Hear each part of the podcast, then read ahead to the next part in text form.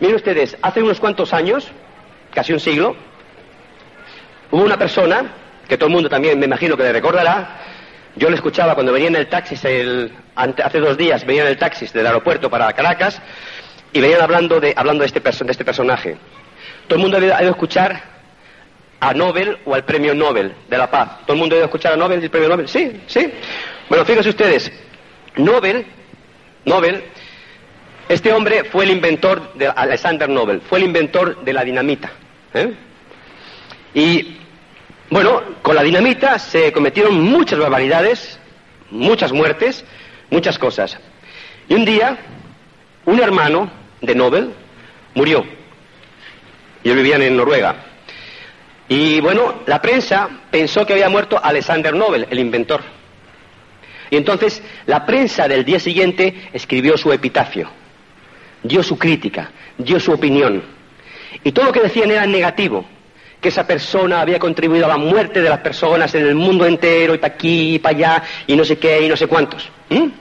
Y fue tanta la impresión que le llevó a esa persona, Alexander Nobel, cuando vio su epitafio reflejado en el periódico, que dijo, yo no puedo tener esta historia. Yo tengo que cambiar esta historia. Y ese hombre, a partir de ese momento, tuvo la oportunidad de cambiar su historia. Y hoy día, familia, todo el mundo conoce a Alexander Nobel como el hombre de la paz. Por sus, por sus acciones, por sus hechos. Hace dos o tres días se concedió el Premio Nobel de la Paz a Médicos Sin Frontera este año. O sea, tú puedes cambiar tu historia si tu historia no te interesa, si tu historia no estás de acuerdo con ella, si tu historia no ha sido lo que tú quieres que sea. Siempre que tengas viva tienes oportunidad de cambiar tu historia y hacer esa historia que tú quieres realmente tener de tu vida. Yo te voy a compartir hoy mi historia. Para mí es la mejor.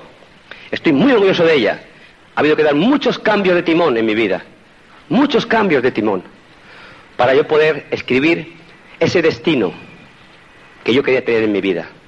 Alcanzar ese equilibrio emocional, buscar la felicidad en lo que se pueda para vivir una vida de una forma ordenada y armónica.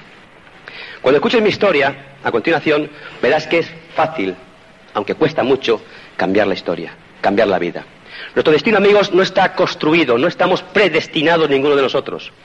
Nuestro destino se puede construir día a día, paso a paso. Tu destino es como un libro en blanco que tú tienes que escribir todos los días un capítulo, y un capítulo, y un capítulo. Y el pasado ya no tiene remedio. El pasado es historia. Y ya no se puede cambiar. Pero puedes cambiar tu presente y puedes cambiar tu futuro si tú quieres. Luego, familia, no te preocupes por lo que tú has hecho, lo que has sido o cómo te encuentras.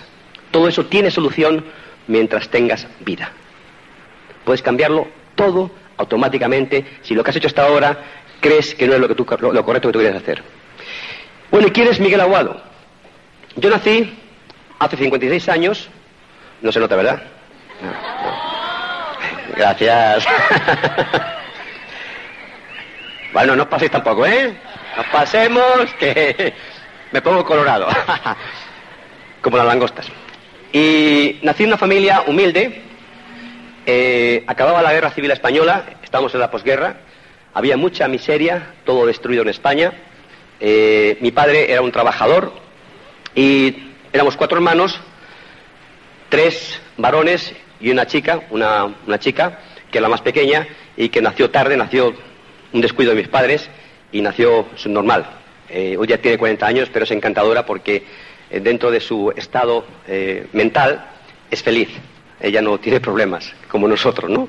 Que estamos siempre preocupándonos con cosas que no tienen a veces sentido. Mi padre pudo darnos estudios mm, a los tres hermanos y yo se me daban bastante bien las, ciencias, las matemáticas, la física, me gustaban. Entonces mi padre decidió él que tenía que estudiar ingeniero. Y yo, ingeniero, no quería estudiar, porque mi pasión, mi sueño, y no me digas por qué era, no sé si es porque yo en otra vida anterior, digo yo, eh, o, que había visto alguna película, mi pasión era el mar. Yo quería ser marino. Y mi padre, no, tú tienes que ser ingeniero. Total que yo me busqué las formas para de alguna manera hacer las dos cosas. Con lo cual estudié la carrera de Marina Civil, pero la rama de ingeniería. Con lo cual, pues él quedaba un poco contento y yo también quedaba contento. Bueno, acabé mi licenciatura a los 22 años, conocí a Pilar, a mi esposa, a los 16 años, cuando yo estaba estudiando, éramos estudiantes los dos, está estudiando Derecho y yo estaba estudiando eh, Marina Civil. Y bueno, acabé mi licenciatura y entonces decidimos casarnos. Nos casamos a los 22 años, muy jóvenes, pero con un gran compromiso y sobre todo con un gran amor. Sabíamos lo que hacíamos. Seguimos casados, tenemos 56 años los dos y yo creo que nos amamos más que nunca. O sea que el matrimonio lo puedes tener de por vida si buscas las virtudes de la pareja. Si buscas los defectos, vas a encontrar todos, ¿eh? pero todos, ¿me entiendes? Luego, es otro reto de la vida. Bueno, nos casamos, eh, yo mi trabajo me llevaba fuera de España, siempre andaba por aquí, por allá, con compañías extranjeras. Estuve en Venezuela en el año, 70, en el año 67, creo que fue, o 66, en Puerto La Cruz, con una compañía petrolera. Y bueno, pues eh, así fue pasando mi vida hasta los 7, 8 años de matrimonio. Ya teníamos dos hijos, el mayor Miguel, que tenía 5 años entonces, y 6 años, y Rafa, Daniel, que tenía un año. Y Pilar ya, pues, no podía, o sea, tenía eh, toda la carga con los hijos. Necesitaba ya un padre. Total que ya decidimos, el, yo dejé mi trabajo, mi profesión de marino, eh, me vine para España. Y tú fíjate qué cosa más interesante. Yo estaba ganando en aquel momento, años, 60, años 70, 71, estaba ganando en España americana más o menos como unos 2.500 dólares al mes. Era mi salario como ingeniero de puerto. Y me vine a trabajar a España porque para mí lo importante lo prioritario era mi familia y cambié el salario por 250 dólares al mes. O sea que fue una caída un tanto espectacular, pero bueno, es volver a empezar de nuevo, ¿me entiendes? Ahí me di cuenta que los lineales no son muy buenos, ¿eh? Me di cuenta que el, depender de un beneficio lineal puede, puede tocarte la vida, ¿no? Con lo cual, bueno, comenzamos a trabajar de nuevo, comenzamos a... me metí en el mundo de la ingeniería ya de lleno, ingeniería petroquímica, y en el año 80 me contratan de la General Motors para construir, eh, íbamos a construir tres plantas en España, la de ensamblaje de coches y dos de suspensión, y a mí me mandan a construir una de la de suspensión y en el, contrato, pues eh, General Motors me pide que pase con ellos. Y bueno, pues las condiciones eran muy buenas, era como un sueño para un profesional, me ponían como director de ingeniería de procesos Iba, era responsable de montar la fábrica, de contratar a todo el personal, de montar todas las instalaciones, que eran como 180 millones de, 180, bien digo, millones de dólares. Con lo cual, pues, te sientes a los 38, eh, 39 años como el rey de la creación.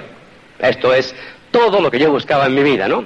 Y bueno, pues así estuvimos trabajando, la General Motors, fuimos a vivir al sur de España con mi familia y a los, en el año 87, 86, 87, la empresa me promociona y me hace director de investigación y desarrollo, que era el cargo más alto de la empresa en España en esta planta, con lo cual ya era el sumum.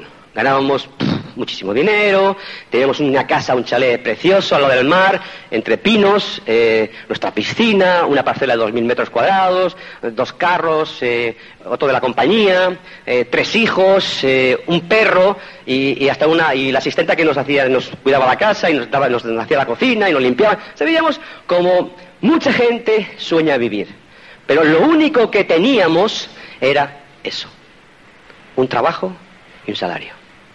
Y yo me di cuenta entonces, porque me ocurrió algo muy curioso, de mis tres hijos, el mayor, Miguel, eh, salió rebelde. Era un muchacho inquieto, era una persona que de alguna forma no funciona, sí, sí funciona, ¿sí? ¿Me oyes? Sí, sí. Era una persona que él, por las razones que fuesen, que luego yo aprendí, ¿verdad? Eh, era muy extremista lo mismo estaba en la extrema izquierda que al día siguiente en la extrema derecha. Eh, yo como alto ejecutivo, no se le ocurrió otra cosa, en aquellos tiempos, hablo de los años ochenta y tantos, él se dejó melena, el pelo hasta aquí abajo. Y claro, para mi estatus aquello era como un hijo mayor, ¿eh? Pero eso no fue lo malo, porque después le dio, como eso no le, como eso a mí no me, no me llamaba la atención, aunque le criticaba y estas cosas, eh, lo que hice fue se teñió el pelo de rubio, el escastaño, pero al día siguiente se lo teñía de azul marino. O sea, eran unos cambios espectaculares, ¿no? Total que un día la madre, Pilar, me dijo, mira Miguel, yo no puedo con tu hijo más, toma la rienda de, tus hijos y habla con él. Total que dije, sí, sí, Pilar, tranquila, que yo hablar con mi hijo Miguel. Evidentemente yo siempre que llegaba a mi casa, cuando llegaba, pues yo salía a la fábrica a las 10 de la noche habitualmente, estresado, como un trapito, ¿no? Y a tirarme a la cama, Pues eh, yo que hablaba nunca con mis hijos. Yo había perdido la comunicación con mi familia. Yo lo único que tenía era una profesión. Yo sí traía mucho dinero a casa, pero tenía solamente una profesión. No tenía comunicación, de hecho, prácticamente no existía relación entre nosotros. Yo era el que ganaba el dinero en casa. Total que, bueno, eh, una noche que yo estaba muy estresado y yo habitualmente aplicaba los estándares de General Motors también en casa, pues llegó mi hijo Miguel tarde y le esperé de hombre a hombre. Y entonces, cuando llegó, bueno, pues le dije de todo. Lo que habitualmente nos sale la, ¿eh? la vena, y le dije de todo que era un, bueno, un extremista, un sinvergüenza, que parece mentira, que la lucha de su padre y de su madre por hacer unos hijos para el futuro como Dios manda, que nos había salido él como salía.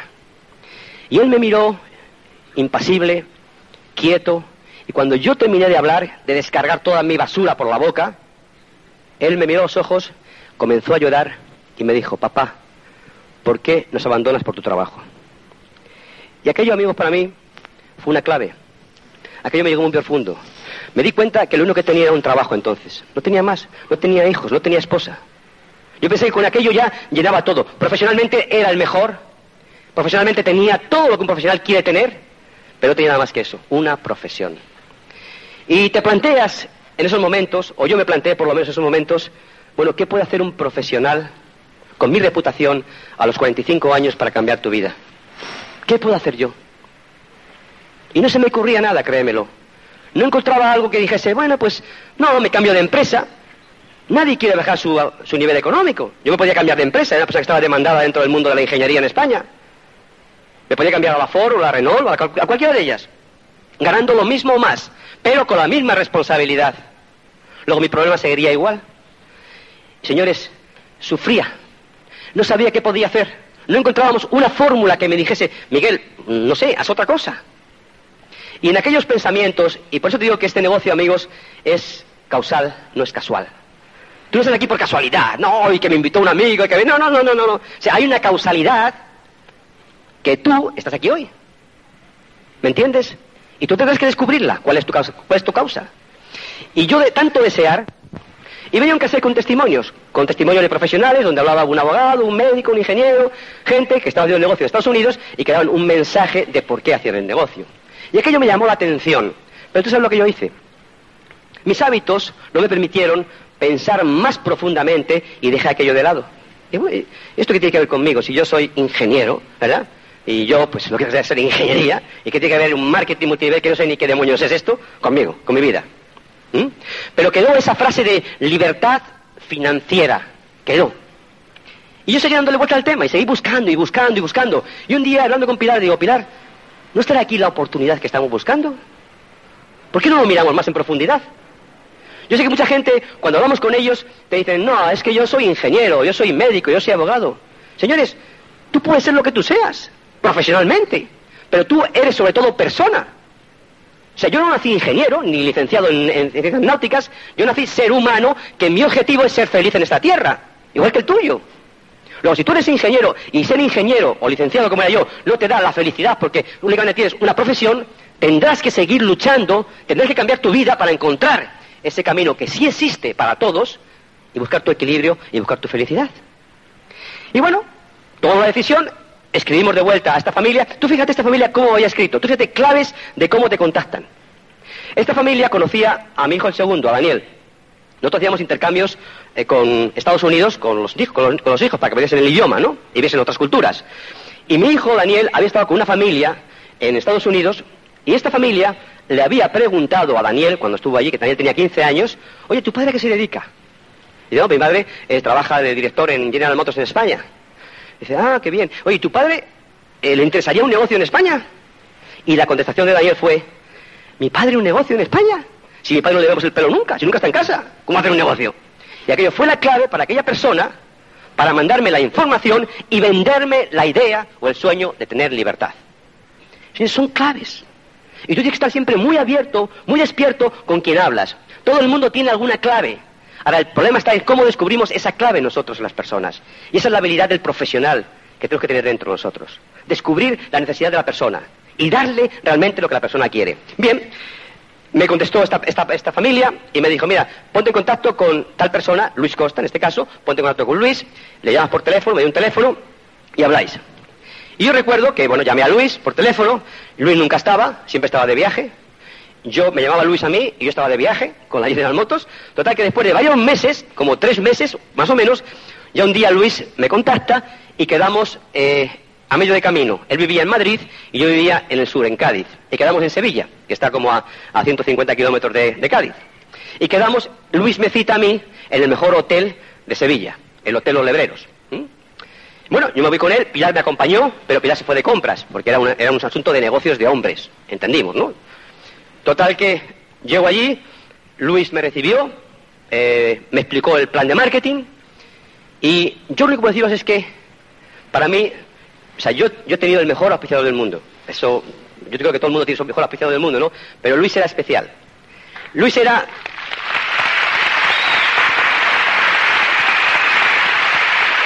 Se lo merece, se lo merece, amigos. Luis era un muchacho, un muchacho, en aquel momento tenía 28 años, Luis. Luis era cubano, negrito, y eh, había sido silao de España, se había bajado de España, sin dinero, o sea, con 10 dólares en el bolsillo, y él comenzó desde cero en España a crearse un futuro. Llevaba tres años en el negocio de Angway, cuando yo empecé. O sea, cuando a mí me contactó, él llevaba tres años en el negocio de Angway de España. Y en tres años, Luis había estado creciendo al 3%, creo que llegó hasta el 6% alguna vez, y todo se le caía. Y volvía otra vez a crecer, y todo se le caía. Y cuando yo le conocí a Luis, yo vi un diamante. Yo sabía lo que era un diamante, pero yo vi un diamante. Yo vi una persona, un personaje con, vida, con, o sea, tú le veías los ojos a Luis y era, es que te atravesaba con su mirada, era, era como, era, eran diamantes, eran ojos que, eran vivos, eh, o sea, él creía que era un diamante. Y eso es una de las claves, amigos. Si tú quieres ser diamante en este negocio, no tienes que esperar a ser diamante. Tienes que empezar a, vivir hoy y a pensar hoy como un diamante. Si no, nunca vas a llegar. O sea, él estaba convencido que era un diamante. Bueno, me dio el plan. Eh, realmente me llenó tanto lo, que me dijo. Y yo le pregunté, Luis, pero ¿tú vives de esto? dice, sí, hermano, claro, yo vivo de esto. Y, ya, y, digo, y, o sea, que te va bien, ¿no? Dice, sí, sí, mira, yo tengo aquí una suite en el Hotel Los Lebreros. Digo, ah, yo no me fijé en detalles, o sea, yo estaba tan emocionado, yo estaba buscando, yo estaba buscando, tanto mi respuesta, la mía, la que yo quería, ¿verdad? Que era ser libre, tener libertad, que yo no me fijé en el aspecto de Luis, luego recapacité en el tiempo. Pero si tú, si yo te describo cómo iba Luis vestido, es increíble, va a ser un diamante, como yo pensaba, ¿no? Iba con una, una chaquetita toda llena de brillos, el pobre, una corbata que era toda brillante de, usarla, eh, el cuello un poco pues así todo comidito por aquí ya, pero yo no me fijé en esas cosas. Yo vi, yo vi una persona de éxito, porque su pensamiento, su actitud era de persona de éxito. Total que bueno, luego más tarde, ya al cabo de un tiempo me enteré, porque claro, Luis en aquel momento estaba al 3%. Y por supuesto, no estaba en una suite del hotel. Pero él me dijo, Miguel, yo le dije, oye Luis, que me engañaste. dice, no, Miguel, no te dije la verdad completa. Que es diferente, ¿no? Con lo cual, él me dio el plan y me dijo, bueno, digo, Luis, mira, ¿qué hacemos? Hay que firmar, firmé el contrato. Y esto fue el 28 de octubre de 1988. O sea, dentro de unos días yo hago 11 años en esta actividad maravillosa, magnífica. ¿eh?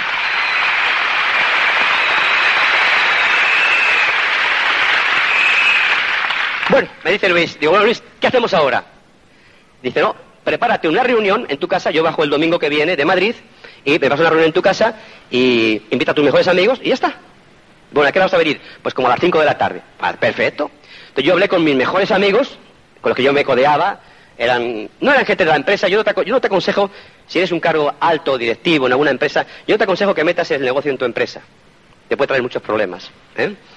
Yo no metí el negocio en mi empresa porque yo era un alto ejecutivo, y aunque no tenía que ver una cosa con la otra, pero podía crear ciertos eh, envidias o ciertos problemas, ¿no? Con lo cual yo me dediqué a hablar con amigos fuera de la empresa, ingenieros, abogados, empresarios, y reunía a los cinco mejores. Y para traerlos a mi casa, como yo sabía que había que hacer, les invitamos a merendar. Y todos vienen. O sea, cuando tú invitas a merendar a alguien, todo el mundo viene. Ahí no falla nadie. Y bueno, y Pilar preparó una merienda a base de embutidos, jamón serrano, jabugo, vino, whisky, todo ahí, patata frita. Y cuando yo, Luis se retrasó un poco, y en vez de llegar a las 5 llegó a las 6. Y estábamos todos, pues fíjate, de vino, de whisky, de comida. estábamos hasta arriba. Y llega Luis, que Luis era simpaticísimo, siempre tenía unas, contaba unas cosas tremendas, ¿no? Y bueno, y tal, y venga, hermano, hasta aquí. Total que empezó a contar chistes y no sé cuánto, y ya empezó el plan. El plan duró como cuatro horas, más o menos. Acabamos como a las doce de la noche, todos medios borrachos, menos Luis que no, no bebía, Luis no bebía, pero nos lo pasamos tremendo. Total que ya, pues Luis dice, bueno, venga, a ver, ¿cuándo empezamos? Venga, a firmar contratos. Y claro, ninguno firmó el contrato, evidentemente, ¿no? Dijeron, no, no, que va, pues esto no funciona, hombre, ¿qué es? Total, nos pasó tremendo, pero esto nada, nada, hombre, Miguel. Tú estás loco si vas a hacer esto, me decían los amigos, delante de Luis, ¿no? Y ya cuando se marcharon todos yo le decía a Luis, pero hermano, ¿esto funciona así? Si hay cinco y no entra ninguno, eh, tranquilo, hermano, que esto es así, ¿eh? Que esto es así. Él tenía experiencia de tres años, claro, no me lo contaba. Y, yo le decía, digo, digo, macho, digo, pero Luis, eh, hermano, tú hazme caso a mí. Invita a más gente y ya verás. Bueno, quedamos la semana siguiente, invito a otros tres o cuatro, y ya esa semana baja Luis, yo ya le había grabado a Luis el plan, el plan, el primer plan, le había grabado la grabadora, y ya me hice mi chuletita, mi, esquema de, cómo se daba el plan, y yo estaba preparándome para el plan lo antes posible, ¿no? Y ya vino Luis, y dimos el plan, dimos el plan, como se dice en España, a la limón. ¿eh? Un poco él, un poco yo, ¿eh? para entrenarme. Luis me iba dejando y, venga, y lo que yo no decía, luego lo decía él. Total que, bueno, dimos el plan y ya entró uno. Hombre, ya entró uno. Estamos más contentos que unas Pascuas, ¿no? Ay, qué felices y tal. Y, nada, y decía, ¿ves hermano cómo funciona esto? ¿Tú te das cuenta cómo funciona esto? Digo, bueno, si vamos uno a uno, vamos apañados. Total que, bueno, llega, ya llega el tiempo, yo empecé yo a dar planes, empezó a traer gente, y en el mes de noviembre yo llegué al 9%. Prácticamente era el primer mes, ya lo tenía como, como 15 o 20 personas. Ya había dado planes yo personalmente, Luis bajaba también y habíamos hecho una red de eso, de 15 o 20 personas. Y entonces me llama Luis y me dice Luis, dice, hermano, tenemos un seminario en Madrid el día 15 de diciembre. Digo, ¿un seminario de qué? Un seminario, pues para un seminario para aprender, Miguel. Tú estás acostumbrado a esas cosas, ¿no? A seminarios. Digo, sí, pero ¿de qué trata el seminario? ¿Cuál es el cuestionario del seminario? No, tranquilo, no, tú. Allí Tú te a la gente y verás tú cómo se aprende. Y me insistió, no, digo, Luis, que está muy lejos, fíjate, nosotros vivíamos a 700 kilómetros de Madrid. Bueno, total que me insistió tanto que me dijo que era muy importante y yo le dije, bueno, pues nada. Y conseguí que nueve personas que habían entrado al negocio en el mes de noviembre, me los llevé a Madrid y fuimos en tres coches y todos muy contentos al seminario, pero todos fuimos a un seminario, a un seminario típico de los que conocíamos nosotros. Todos con los trajes, muy bien trajeados, todos muy, muy oscuro, muchas muy bien, como, como un seminario cualquiera de General Motos. Y llegamos al lugar que Luis nos había indicado, que era la Sierra de Madrid, era un restaurante. Y llegamos allí, a las 8 era el seminario, y no había nadie.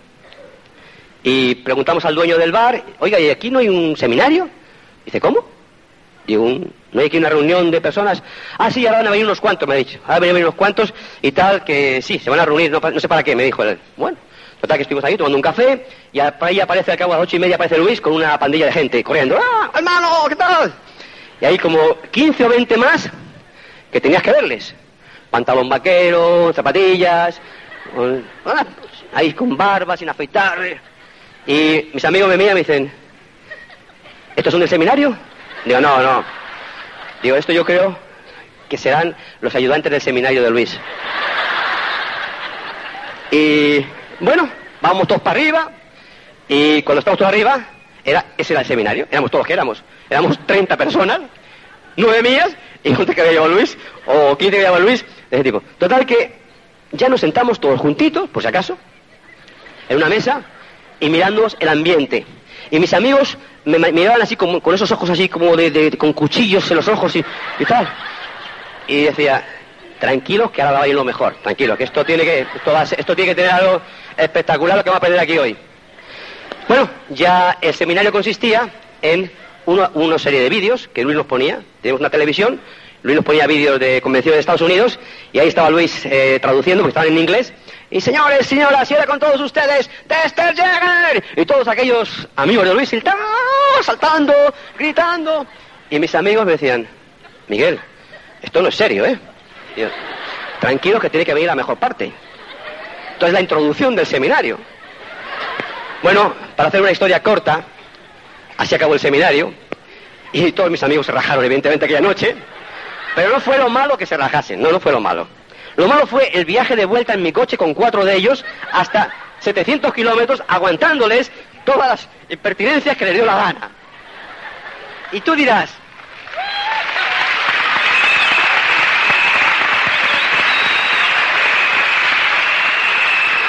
Y tú dirás,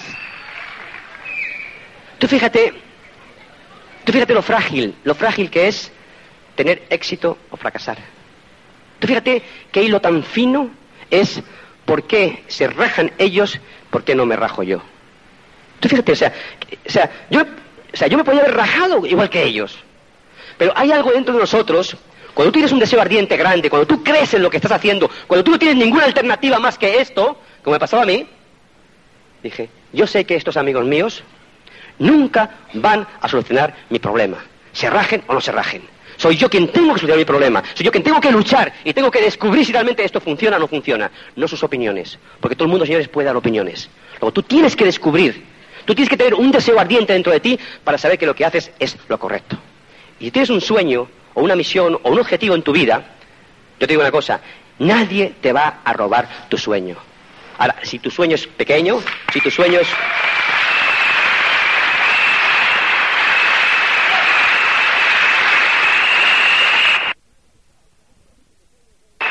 Si tu sueño es débil, si tu sueño es, bueno, a ver qué pasa, a ver si... Ve Mucha gente nos dice, ¿verdad? Bueno, voy a intentarlo. ¿Por qué voy a intentarlo? Si tú no intentarlo, esto hay que hacerlo o no hacerlo. Tú podrás evaluar, podrás reflexionar, podrás lo que tú quieras, pero señores, una empresa se hace o no se hace, no se intenta. Porque un intento es fracasar, garantizado. ¿Me entiendes? Luego, date un tiempo, date un compromiso mínimo de un año. Comprométete con tus actividades y con tus actitudes. Y haz lo que tienes que hacer. Yo te digo una cosa, no puedes fracasar en este negocio. Es imposible. Tardarás un año, tardarás dos, tardarás cinco, va a depender de tu crecimiento y de tu actitud, pero si tú perseveras en este negocio y sabes lo que quieres, tú vas a ser un diamante en este negocio. Garantizado.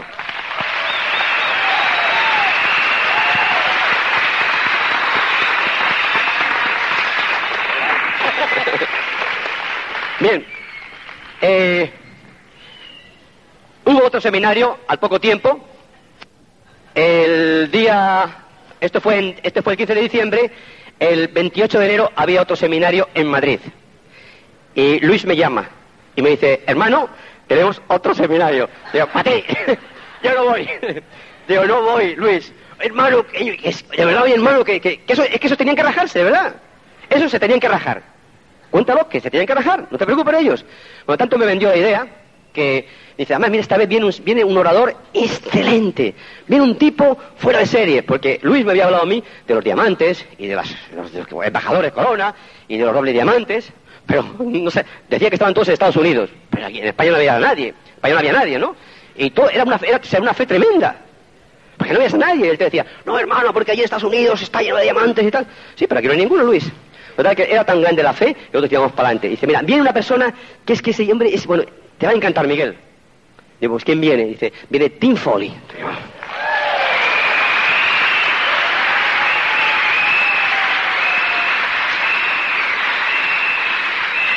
Y digo, ¿y quién es Tim Foley? Dice, mira, ese tipo es un fuera de serie. Lleva no sé cuántos años, ha sido jugador de fútbol, una estrella, tal y cual. Te va a encantar, Miguel. Bueno, pues me convenció y entonces volví a llevar eh, a dos del sur nada más, por si acaso. Había abierto línea en el norte de España, el norte de España que es donde nació Pilar, Santander está como a 1500 kilómetros de Cádiz, y había abierto yo línea. Había abierto una línea allí, eh, una línea donde luego salieron cinco diamantes en esa línea, o sea que es una línea muy potente, ¿no? Y en aquella, en aquella ocasión vinieron dos personas recién entradas al negocio, de Santander, que yo les llamé para ver el, seminario. Esas dos personas fueron diamantes, por supuesto. Uno de ellos fue Ángel de la Calle.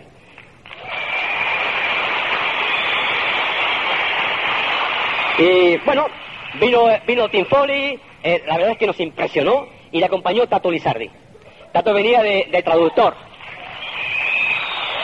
Tato estaba Tato estaría al 9%, o no sé cuánto estaría Tato, al 6%, no sé. Bueno, estaba, y vino, vino de traductor con él.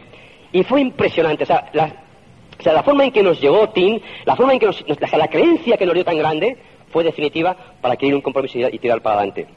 A los siete meses llegamos a distribuidores directos, de de negocio, y en aquel momento eh, mi empresa General Motors decide enviarme a Estados Unidos. Me dice, tienes que marchar a Estados Unidos, Miguel, durante seis o siete meses porque hay unos proyectos muy importantes que tienes que desarrollar allá. Dije, madre mía, ahora que he hecho esta organización, al, 21%, estoy todo directo, se me va a caer. Porque Pilar no se había involucrado mucho en el negocio. Pilar estaba muy ocupada, Pilar tenía eh, era pues estaba en la asociación de padres de alumnos, estaba estudiando una carrera en aquel momento, estaba con los niños, trabajaba ahí en la administración, tenía un puesto muy importante en la administración, trabajaba de 8 a 3 de la tarde y prácticamente no tenía tiempo.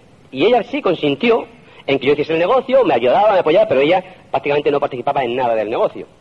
Entonces yo le dije, Pilar, me tengo que marchar, no hay forma, o sea, no, no hay manera, tengo que irme. Entonces yo te digo, te pido únicamente que si tú quieres continuar con el negocio, tú quieres mantenerlo, tú quieres llevarlo adelante. me dijo Miguel, por supuesto, yo creo exactamente lo que estás haciendo, yo confío en ti y sé que esto va a traer nuestros sueños, va a, darnos lo que buscamos. Total que bueno, Pilar se puso a escuchar cassette como loca, día tras día, día tras día. Yo me fui a Estados Unidos, me llevé a Rafa, al pequeño de mis hijos, tenía entonces 13 años, me llevé a Estados Unidos y entonces, pues, eh, estando allá en Estados Unidos, tuve la oportunidad de ver actividades de verdad, estar en, seminarios de 5.000 personas como aquí, en convenciones, o sea, algo muy diferente de lo que habíamos visto en España, ¿no? Total que, bueno, yo animaba mucho a Pilar, mira Pilar, esto es tremendo, fíjate lo que está ocurriendo, que sí, que hablo con los diamantes, que, o sea, que esto es, tremendo, Pilar. Total que Pilar estaba tan motivada telefónicamente por mí que en tres meses pasó de directo a Rubí, ella sola. Ella llevó el negocio, llevó el negocio a Rubí. Yo volví ya, volví de Estados Unidos, volví de Estados Unidos en el mes de enero del año 90, 90, calificamos perlas, luego esmeraldas, y a los dos años y cuatro meses de estar en el negocio calificamos diamantes con siete patas. ¿eh? Bueno, eh, el negocio no fue fácil. Pero si yo te digo la verdad, cuando yo miro atrás, cuando yo veo la película de mi vida en este negocio, o, a lo largo de mi vida, te puedo decir que las emociones y las sensaciones que hemos recibido han sido tremendas. O sea, no hay precio, no hay, nada en la vida, no hay dinero en la vida que te pueda pagar las emociones y las sensaciones que yo he vivido en este negocio. Y si de ti se han reído, y si a ti te han criticado, y si tu familia te ha dejado de lado o te ha quitado la palabra, como ha ocurrido conmigo en muchas ocasiones, te puedo decir que no es nada lo que te han hecho que lo que me hicieron a mí. ¿Me entiendes? O sea, para llegar adelante hay que pagar un precio. No hay atajos, familia. No hay caminos rápidos. Hay que pagar un precio. El éxito no es negociable. Tú tienes que pagar tu precio. Y unos pagan más deprisa y otros pagan más despacio. Pero fíjate una cosa, si se ríen de ti, que de hecho se han reído de mí mucha gente, mis compañeros, mis amigos, mis familiares, bueno, es está loco. La gente te decía, no, es que, ¿cómo va a funcionar esto, Miguel? Esto en España no funciona, esto en Estados Unidos sí, pero aquí en España, eh, esto es una tontería, ¿no? O sea, gente tratando de robarte el sueño, no con maldad, pues no tienes maldad. Es falta de conocimiento únicamente. Es, simplemente dar una opinión. ¿Me entiendes? Pero nadie te dice, no, no hagas eso, pero haz esto.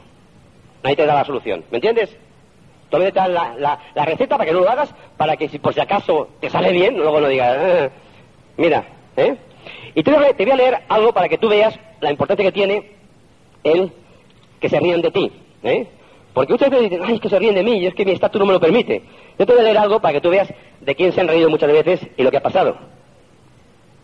Mira, tres mil años antes de Jesucristo fue inventada la rueda. Y como no se había inventado el camino, todos se rieron. En el 1807, el primer buque a vapor fue de Nueva York a Albany y tardó 32 horas. Un muchacho, yendo en bote de remo, les pasó y todos se rieron. En 1975 se inventó el teléfono y como no existían las líneas de conexión, todos se rieron. En 1977 los primeros automóviles se arrastraban, los primeros automóviles se arrastraban, por los caminos y los carruajes de caballos los pasaban y todos se reían. En 1979 se inventó la lámpara eléctrica y daba tan poca luz que había que mantener el gas encendido y todos se reían. En 1930, el primer avión subió al cielo, pero regresó a tierra en 59 segundos, y todos se rieron. En 1988, un ejecutivo de General Motors empezó el negocio de Amway, y muchos amigos y familiares se rieron, pero soy diamante.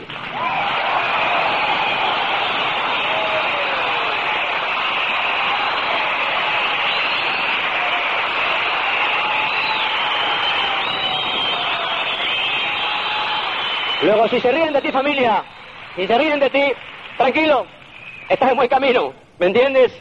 Porque ha pasado desde 3.000 años antes de Jesucristo y se va a seguir repitiendo, ¿me entiendes? Ahora bien, yo quiero compartir contigo ya antes de terminar la historia, porque bueno, llegamos a Diamantes en el 91, eh, fue emocionante, o sea, para mí el reconocimiento de Diamante, que un día tú le tendrás, es impresionante, o sea, es, es algo tremendo. Yo no sé si porque era, mi, mi meta, la de depilar la mía, era la única meta que teníamos, nosotros no fuimos meta ni de directo, ni de esmeraldas, nuestra meta era diamantes, del primer momento, ¿verdad? Y cuando llegamos era como ir flotando, o sea, fue impresionante, y mucho más cuando el reconocimiento de diamantes, que eran los primeros diamantes de España, año 91, allí había cinco diamantes. Rompimos el mismo tiempo. Luis Costa, que fue mi auspiciador, y cuatro diamantes más de mi organización. Entre ellos Ángel de la Calle, Joaquín Lucas y otros más. Con lo cual, amigos, el trabajo mm, dio la recompensa, ¿me entiendes? Ahora se luchó fuertemente, se luchó con alegría, se luchó no, no estresado ni con sacrificio, se luchó alegremente. Y luego llevamos a la Diamantes Ejecutivos en el año 93. Eh, eh, allí, digamos, mi sueño fue, mi pasión, que es el mar, mm, fue un barco. Yo mm, amo la mar y mm, en aquella meta que conseguimos de Diamantes Ejecutivos, pues mi premio fue un barco, que es un barco velero de 13 metros, que se llama Libertad. Y es un barco maravilloso con el cual he navegado mucho por, por España y por el Mediterráneo y luego contaré algunas anécdotas de él. Después, en el 95, calificamos eh, dobles diamantes y estamos trabajando eh, para triple diamantes, que es la siguiente siguiente, y la siguiente siguiente sería el embajador corona. Es decir, que el negocio no se acaba hasta embajador corona. ¿eh? O sea, si hay que hacerlo, hay que hacerlo completo. ¿Me entienden? Ahí se acaba el embajador corona. Ahora, si tú quieres que te diga la verdad, la verdad de lo que más me ha quedado a mí de este negocio, sinceramente, son las personas. O sea, la emoción no es el dinero, no, es, la cosa material, que todos y todos nos gusta tener cosas materiales, a todos nos encanta eh, tener buenas cosas y tal, pero el negocio, amigos, es un proyecto de vida. Yo por lo menos lo tengo como un proyecto de vida, donde se dan, digamos, las cuatro eh, cosas que el ser humano siempre quiere obtener, que es vivir, vivir bien, vivir en confort, vivir en calidad de vida, vivir eh, con dinero, vivir con cosas que te, apetezcan, eh, vivir dentro de vivir la salud, que es muy importante, amar, amar. ¿qué negocio hay como el nuestro donde se pueda amar tanto a las personas? De amar y ser amado por la gente de este negocio, de sentirte pertenecer a algo, de sentirte que eres alguien en esta vida, que no estás solo, que siempre hay una mano que te va a ayudar en este negocio. Amar, aprender, Señores, ¿qué escuela más grande existe en el mundo que no este negocio? ¿Qué sistema existe en el mundo que te enseñe? Yo estudié en universidades, estudié en colegios, estudié, he hecho talleres, he hecho eh, entrenamientos. En ningún lado me enseñaron cómo ser persona. En ningún lado me enseñaron qué capacidad tenía como ser humano. En ningún lado me enseñaron cómo tener esta vida. Solo me enseñaron técnica, técnica, técnica, técnica, técnica. Señores, llevo 11 años en este negocio, 11 años, y aprendí en 11 años más que en toda mi vida. Y sigo aprendiendo, porque es una escuela, es una universidad de éxito. Tú puedes aprender todo lo que quieras dentro de ella. ¿Qué más? Dejar un legado. Dejar un legado a la historia. No pasar como nuestros bisabuelos, desapercibidos. Dejar una huella en la tierra. Mucha gente, yo recuerdo que la mentalidad de nuestros padres y nuestros abuelos anteriormente era trabajar duramente durante años y años y años para dejarnos una fortunita, para dejarnos una casita, o dejarnos unas tierras, o dejarnos algo. Esa es la mentalidad del, pasado, señores. Bueno, yo, sinceramente, mi mentalidad desde que estoy en este negocio me ha hecho entender que yo no quiero un mundo mejor para mis hijos. Yo quiero mejor unos hijos para este mundo, que es muy diferente. Quiero que mis hijos, el día de mañana, sean gente de provecho, sean gente de éxito, sean gente que aman a las personas. Porque lo material, señores, lo material, la gente de éxito lo va a conseguir. Viene acompañado con el éxito, la parte material. Luego tú tienes que buscar ese equilibrio y este proyecto, este negocio te lo da. Vivir, amar, aprender y dejar un legado. Y todo eso lo puedes encontrar aquí, en este negocio. Y este negocio puede ser un proyecto para toda tu vida, para tus generaciones venideras, tus hijos, tus nietos, tus tranietos. Yo tengo nietos y estoy pensando el día de mañana cuando ellos sean también diamantes en este negocio. Entonces, hay cabida para todo el mundo, porque esto es inagotable. Hay un equilibrio en la distribución de la riqueza. Y déjame que comparta contigo algunas emociones, que es lo que realmente queda a la postre de este negocio, ¿eh? aparte de toda amistad, estos recibimientos, esta alegría, este contacto, esta sensación, esta, aprender de vuestra cultura, aprender de vuestro amor. O sea, Es tremendo familia, es tremendo. Cuando viajéis a España, cuando viajéis a otros países, cuando seáis diamantes o esmeraldas, veréis qué grande es, qué grande es poder viajar por el mundo, conocer personas, conocer culturas. Y quiero compartir contigo algunos, algunas emociones que a mí me han, me han llenado, por si a ti te pueden decir algo, por si tú realmente lo que buscas en este negocio a lo mejor son esa parte de emociones. Las vas a encontrar también. Y recuerdo, déjame que me ponga las gafas, porque gafas no veo nada. Recuerdo, por ejemplo, mi viaje que hice a Estados Unidos con mi hijo Rafael, cuando fui a hacer el proyecto de General Motors. Yo recuerdo que Pilar, os dije antes, nos llevó a Rubis en el negocio. Y había un seminario en Toledo, en Ohio, en el norte. Había como 5.000 personas, como aquí hoy, lleno de gente hasta arriba.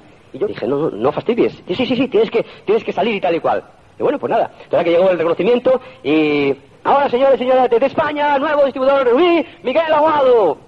Bueno, yo salí arriba, todo el mundo aplaudiendo, todo el mundo gritando, saltando por las sillas, y yo como loco, feliz, contento, ¿no? Nunca había tenido un reconocimiento tan grande en mi vida, y de repente, pues, eh, yo miraba a mi hijo Rafael, y mi hijo Rafael me miraba a mí, y Rafael lloraba, estaba llorando, me miraba, y la gente aplaudiendo, y venga, yo pude hablar en inglés, estuve hablando en inglés un poquito con ellos, ya bajé, y cuando yo bajé del escenario aquel, todo el mundo se me echó encima, a felicitarte, a abrazarte, sacarte una foto conmigo, oye, no sé cuánto, para aquí, para allá, oye, no sé qué.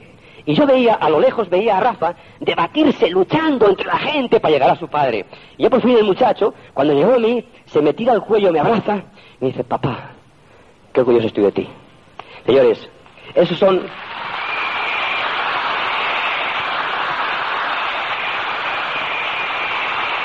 Son huellas, familia. Son huellas que te deja la vida, que nunca puedes olvidar. Maravillosas. Por ejemplo, otra emoción interesante fue eh, mi despedida de General Motors. Cuando yo me despedí de General Motors, eh, me acuerdo que la, empresa era muy querido la empresa, soy muy querido en la empresa General Motors, de hecho me han llamado ya como tres o cuatro veces para que vuelva a trabajar, pero siempre digo que muchas gracias, que estoy bien como estoy. Y no entienden, no entienden todavía, no entienden, pero bueno, algunos entenderán. Y me acuerdo pues que me hicieron una gran fiesta, estaba prácticamente toda la empresa, alquilaron un lugar muy hermoso, muy bonito, y hicieron una gran fiesta, una, una cena, una merienda. Bueno, vieron todos los ingenieros que trabajan para mí, los empleados. Bueno, hay como unas 800 personas aproximadamente, todos pues despidiéndome y tal. Y cuando acabó, Pilar no pudo venir a la despedida, porque aquel día era último de mes. Y Pilar es, Pilar es sagrado. El cierre de mes es sagrado. Bueno, aquí las chicas que ya le conocen, los, y los chicos de mi organización, ya saben que para ella el día 30 no se mueve nadie de casa. Es cerrar el mes. Hay que ayudar al distribuidor. Hay que pensar qué, cuántos puntos tengo. A este le faltan tres, a esto le faltan diez. tienes que entrar aquí. o sea, Pilar siempre ha sido su, su meta cerrar el mes. Y no vino. Entonces, cuando yo ya me despedí de la gente para ir a buscar a Pilar, salgo a la calle y ahí me encuentro un montón de distribuidores con pancartas. Miguel, ya eres libre. Entonces, todo, toda la gente de General Motos me miraba Todos los compañeros miraban como locos, ¿no? Decían, ¿y estos quién serán, no? ¿Estos quién serán? ¿Eh? Y había otra paquera que decía, venimos a rescatarte.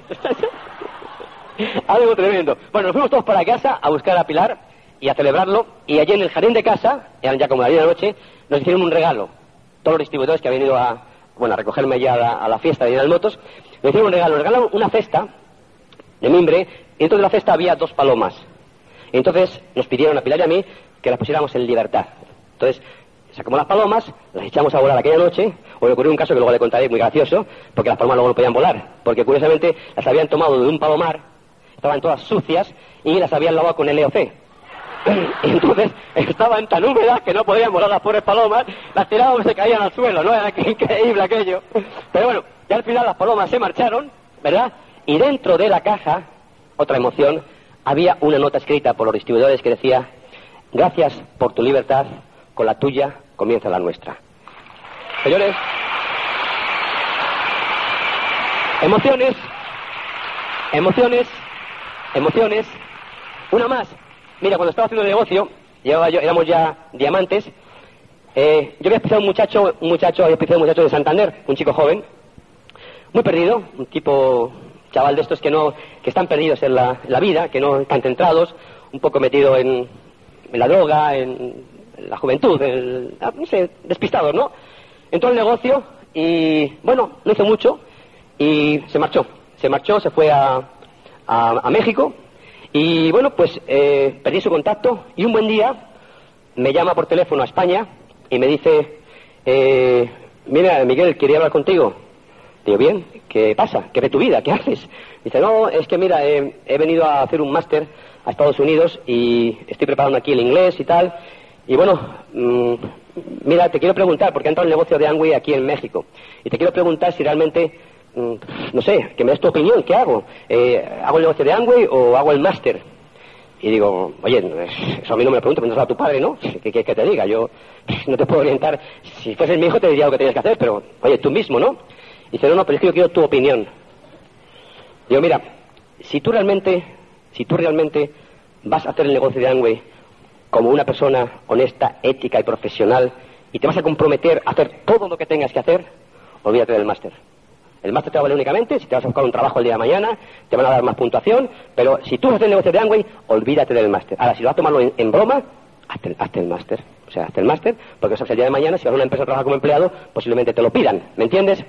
Total, que aquel muchacho tomó la decisión, él después, de hacer el negocio de Angway.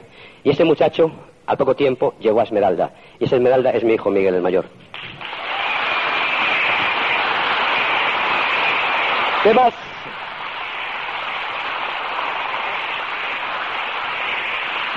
¿Qué más sensaciones? Mm, bueno, te puedo decir muchas más cosas. Nuestro aniversario de boda, por ejemplo, nosotros siempre celebramos nuestro aniversario de boda en un lugar diferente. Hemos estado en... Yo me acuerdo que una noche siempre hemos o en, París, o en Londres, o en, Buenos Aires, o donde nos pongamos, ¿no? Todos los años, eh, Pilar y yo, en el aniversario de bodas, tomamos la decisión, vámonos a, cenar a París. Y no a París.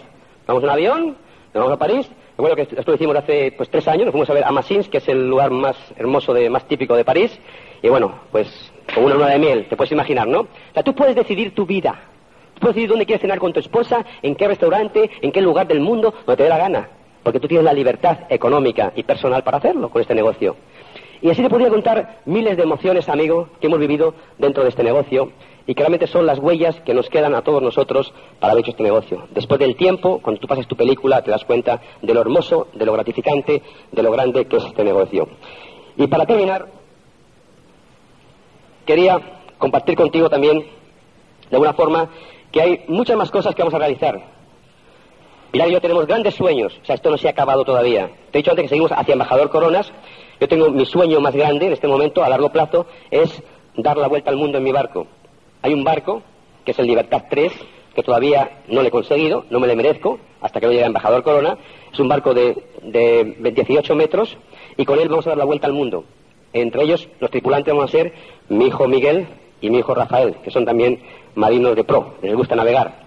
Pero te puedo decir que yo he pasado momentos hermosos con mis hijos, navegando, con Pilar, con mi vida. O hemos recordado la armonía, he recordado la familia, que es lo más importante en la vida. Tener tu familia armónicamente y a gusto y feliz. Y recuerdo dar la vuelta a España con Rafael en el Libertad 1, que es el barco que tengo, eh, en el cual pues eh, recuerdo una noche que navegábamos, eh, los que habéis navegado en vela pues conoceréis, cuando vas en vela solamente sientes el viento. Y estábamos en cubierta los dos tirados, era una noche estrellada preciosa, y estábamos allí escuchando una música de Kenny G, los dos, y soñando para el futuro, hablando de Papá me decía, qué grandes son las cosas en la vida, qué, hermosa es la vida, ¿verdad, papá? ¿Cómo, cómo, tomaste la decisión de cambiar tu vida? Eh, digo, hijo, la vida no es eh, lo que la sociedad te da, no es lo que la gente te regala, la vida es lo que tú buscas, lo que tú luchas por ello. Y, yo sé que mi hijo Rafael, como los otros hijos que tengo, eh, son gente que, se han, que han crecido dentro de este ambiente y que van a ser gente de éxito el día de mañana. hay algo muy importante que me regaló mi hijo Miguel y con esto vamos a cerrar. Es el mejor regalo que me ha hecho en mi vida un hijo. Y es una carta que me dedicó a, a su madre y a mí el día que nos, nos reconocieron dobles diamantes en Madrid. Era en el año 95, había 25.000 personas, estaban todos nuestros diamantes, éramos pues como 10 11 diamantes de España, eh, y él había preparado, él venía, mi hijo Miguel venía de México, Miguel se había casado en México, había hecho el negocio en México, teníamos una nieta y vino con la nieta, eh, mi nuera, Jenny, él, y vieron mis otros dos hijos a reconocernos en la, libre empresa del 95 dobles diamantes. Él había una carta, que esta carta quiero la transcribo a todos ustedes para que vean qué joya mi hijo me regaló a mí. Dice, queridos padres, estamos a la víspera de algo grande y me invade una sensación de vértigo, como la que produce el salto de los trapecistas en su evolución al doble mortal sin red. Y es que vuestro gesto, quizás hazaña, con ello estáis rizando el rizo. Gracias por la manera tan elegante y sutil de indicarme que en la vida hay que vivir hasta que se muere. Gracias, papá, porque diste el paso cuando más lo necesitaba. De eso hace ya más de siete años. Cuando más perdido estaba en la selva de la juventud, tuviste el coraje y el valor del gesto más grande, volver a soñar. Gracias, mamá, porque hace 28 años me trajiste al mundo pensando que podría ser una persona importante para el mundo. Lo hiciste con dolor y con dolor me criaste, pero yo solo he sentido tu amor. En mi nueva etapa en la vida como padre, miro a Mónica y pienso que gracias a vosotros entiendo mi misión para con mi hija. Gracias por la vida, gracias por vuestro amor, gracias por los valores que me habéis sembrado, gracias por el sueño que me llena, me da sentido y me guía. En mí tenéis a vuestro mayor admirador.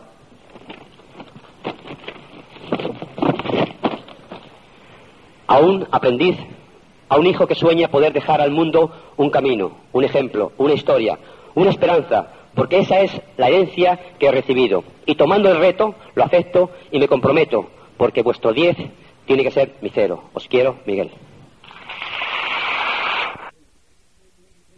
Esta es una grabación con derechos reservados de Pronet. La reproducción total o parcial de esta cinta está prohibida.